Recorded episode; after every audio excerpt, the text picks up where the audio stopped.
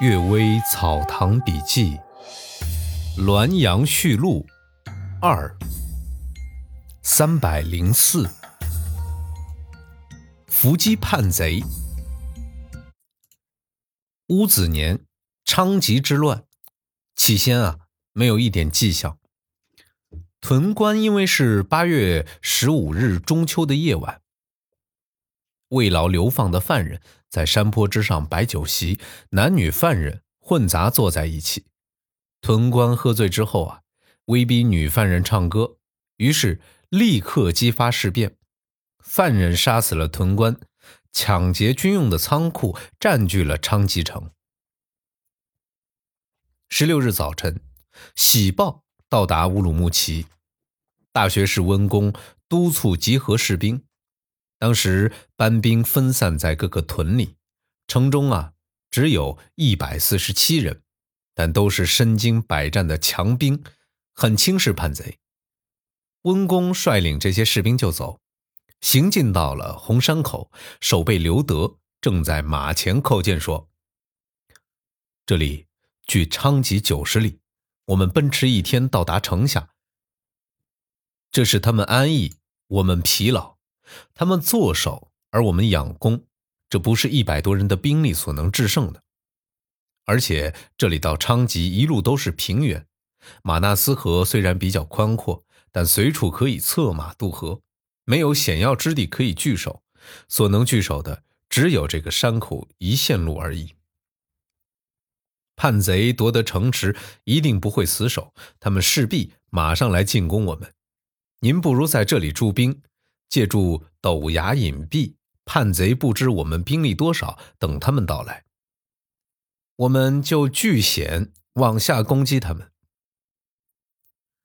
这是反攻为守，反劳为义，叛贼呀就会被打败了。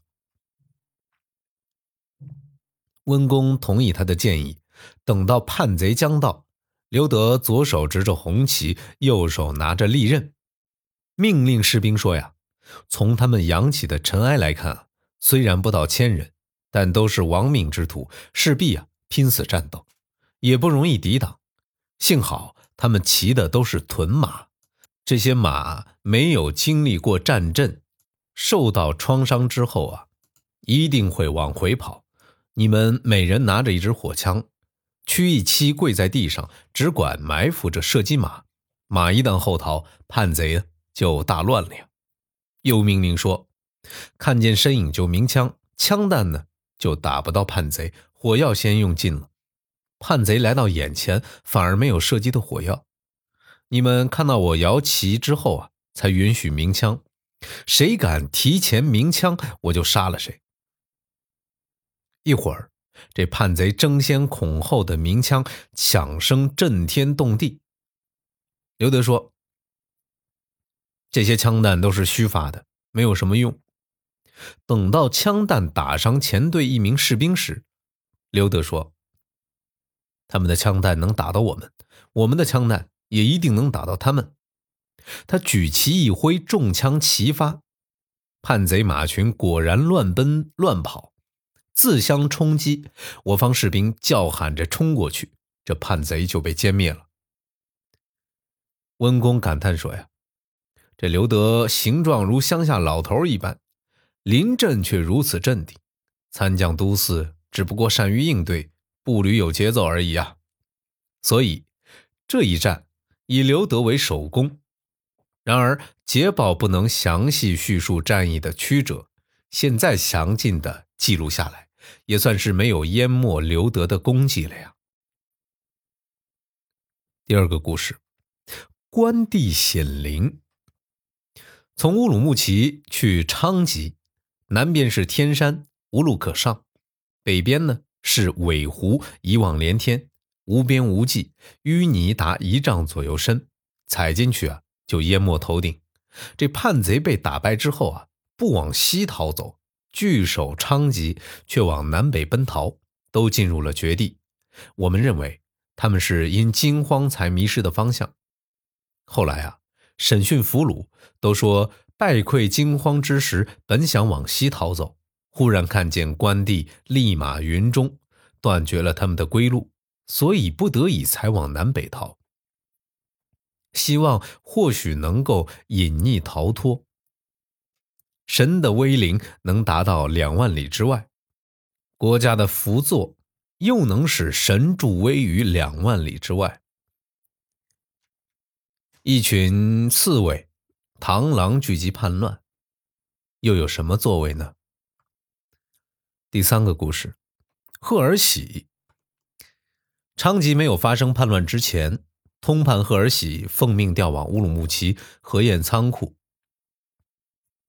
等到他听说昌吉城被攻陷时啊，他奋不欲生，向温公请求说：“屯官激起事变，贼众反叛，未必出自本心。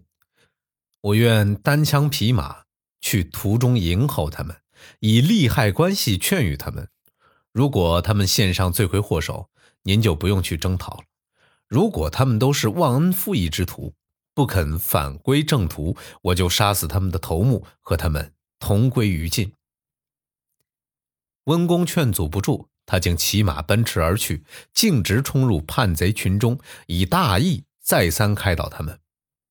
叛贼都说：“您是好官，与这事儿啊无关。”事态发展到这种地步，已经不可挽回了，就将他送到路旁，舍他而去。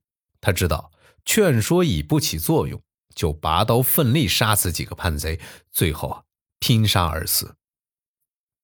当时公众舆论惋惜地说：“呀，这屯官不是他的部属，犯人不归他管理，算不上寻纵的罪名。事件临时发生，不是预先谋反。”算不上在失察的罪名，奉命调往别处，身不在官署，算不上守备不严和弃城逃跑的罪名。叛贼抢劫的是军用仓库，自有营官掌管，算不上书房的罪名。于理于法，他都可以不死。然而他始终遵循“成存与存，成亡与亡”的名言，甘愿以身殉国。按照他的志节，完全可以同睢阳、张巡和常山严杲清等人相比。所以在他的灵柩扶归之时啊，没有人不哭奠他；而在屯官的残骸归葬之时，没有人烧一墨纸钱。这屯官被叛贼用铁栅从脚开始一寸一寸炸到头顶。叛乱平定之后，才拾拢过来。这个里面有两个典故啊，一个人叫常山严杲清，一个人是浔阳张巡。这是什么典故呢？颜杲卿啊，他是京兆万年人，也就是今天的陕西西安人，祖籍啊是琅琊临沂，也就是今天的山东临沂，是唐朝中期名臣。秘书监严师古五世从孙，亳州刺史严元孙之子。他有一个什么事儿呢？这个颜杲卿呢，出任范阳户曹参军，曾是安禄山的部下。安史之乱时，其子严继明守常山，从弟严真卿啊守平原，设计杀安禄山部将李钦凑。结果啊。这个计划失败，不久城破，严杲清被押到洛阳。他嗔目怒骂安禄山，最终遇害。这严杲清终结不屈的精神为后世所称颂。还有一个人叫张巡啊，唐玄宗开元末年啊，张巡中进士。安史之乱时啊，起兵守卫雍丘，抵抗叛军。